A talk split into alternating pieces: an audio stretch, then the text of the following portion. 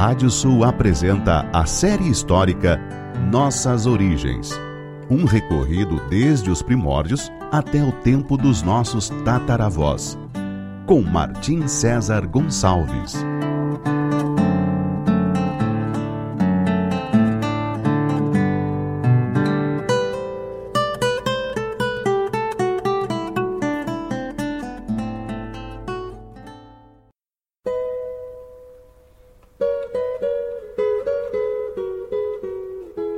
Série histórica Nossas Origens da savana africana até a pampa ameríndia. Capítulo de hoje: Os reinos da África profunda. Na região ao sul do Saara, havia dois grandes grupos étnicos e linguísticos, os sudaneses e os bantus.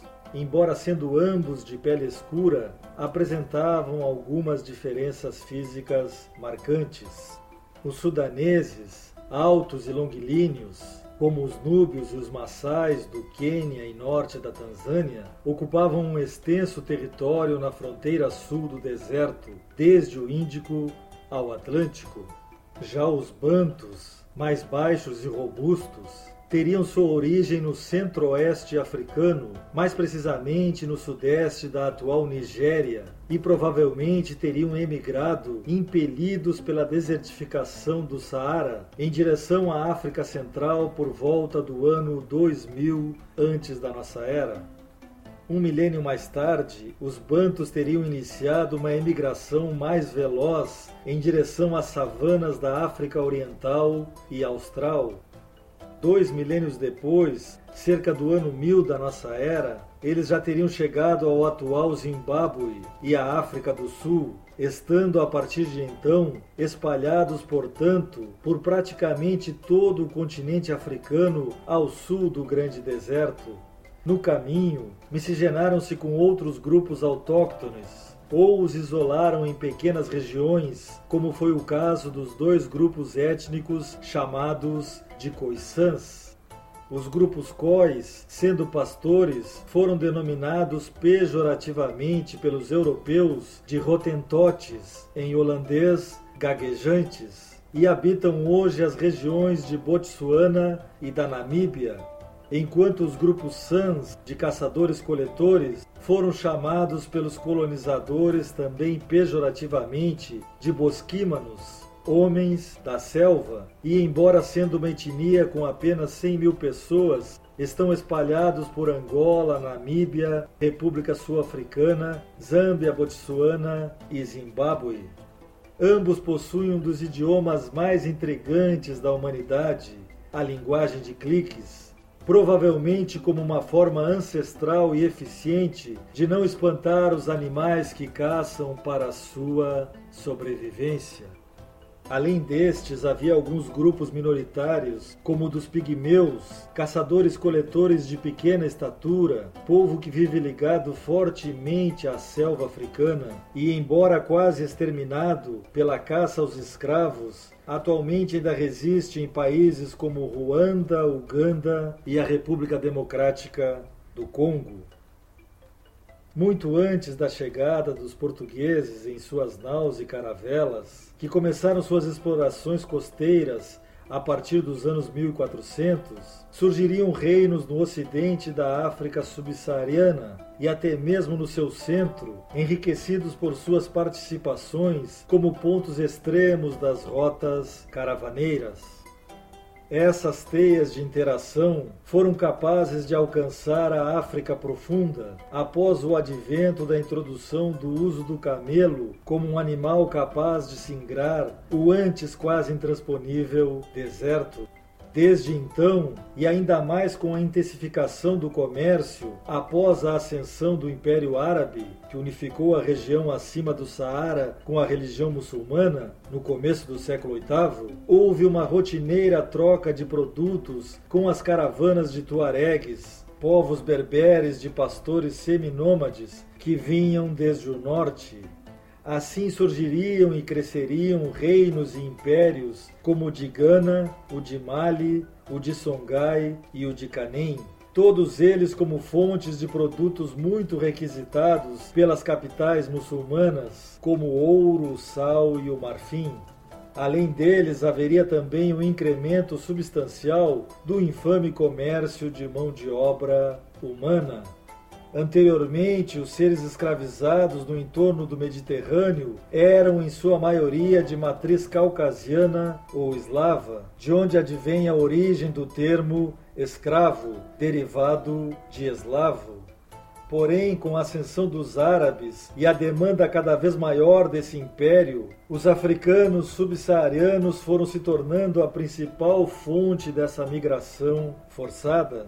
Já entre os produtos vindos do norte para troca com os reinos africanos, pode-se citar colares, espelhos, armas, telas de seda e de lã, trigo e os sempre muito requisitados cavalos, que serviam como demonstração de poderio para os chefes tribais e os reis, bem como possivelmente seriam instrumentos importantes para as batalhas, ainda que não sobrevivessem por muito tempo as doenças dessas regiões e não fossem adequados para a maior parte dos terrenos africanos.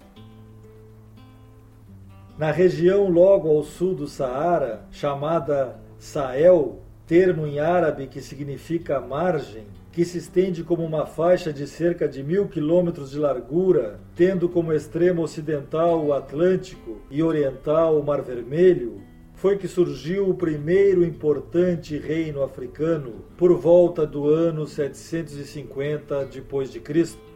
As fontes relativas à origem de Gana são sobretudo árabes, e esse termo no idioma local seria designado para o chefe ou rei guerreiro. Para os nativos, chamados de Soninke, seu reino se chamava o Agadu. O reino de Gana estava situado no interior do Nordeste africano, no sudeste da Mauritânia e na região ocidental do Mali, ao sul do Saara, não devendo ser confundido com o atual país homônimo de Gana, que tem seu território bem mais a sudeste, no litoral do Golfo da Guiné. A primeira referência histórica a esse reino viria do sábio Alfazari, que por volta do ano 790 descreveu como uma terra muito rica em ouro.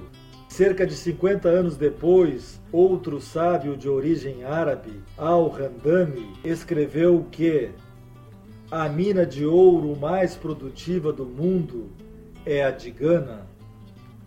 Essa riqueza aurífera vinha das jazidas de Bambuque, no rio Senegal, e do seu afluente Bouré, nas imediações do alto rio Níger.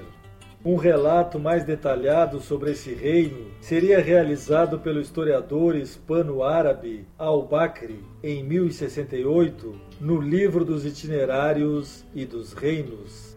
Assim, a principal atividade de Gana seria a obtenção de ouro dessas minas ao sul a troca com os tuaregues pelo valioso sal do interior do Saara, principalmente das salinas de Tegaza, ao norte do atual Mali, bem como a aquisição de outros produtos mediterrâneos trazidos pelos berberes que controlavam as caravanas da região ocidental do deserto. Também haveria o comércio de escravos, necessários tanto para a mineração como para a venda para os mercadores. A imensa rota unindo o sul e o norte saariano teria como extremo Gana e chegaria na outra borda do deserto depois de meses até o grande mercado de Silgimassa, no sudeste do Marrocos. Dali o ouro, os escravos, o marfim e outras mercadorias, como penas de avestruz e noz de cola, um fruto estimulante que um dia seria a base de famosas bebidas, como a Coca-Cola, iriam ser distribuídos para as grandes metrópoles do mundo mediterrâneo. Aproximadamente três séculos depois de sua fundação, a partir dos anos 1060, Gana sofreria duros ataques dos almorávidas desde o outro lado do Saara. Os Soninké ainda recuperariam o controle da região, mas viveriam a partir de então um período de decadência que culminaria com sua anexação por outro reino da África subsaariana, o Império do Mali. Uma poesia anônima do povo banto, chamada Canto do Fogo, descreve a importância dele para os povos africanos.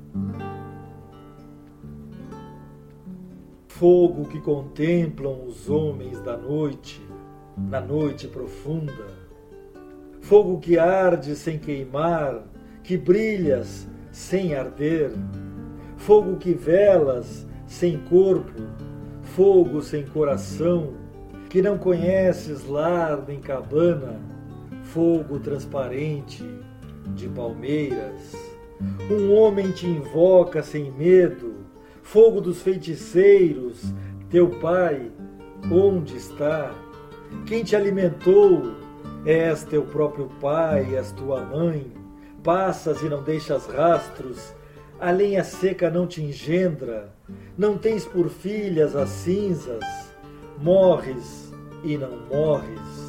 A alma errante se transforma em ti e ninguém sabe disso.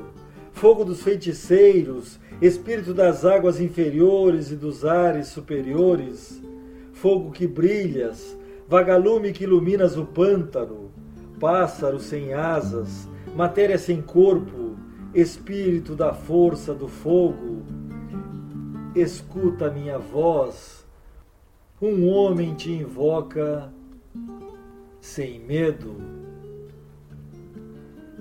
No próximo capítulo falaremos sobre o Império Africano do Mali. Até lá!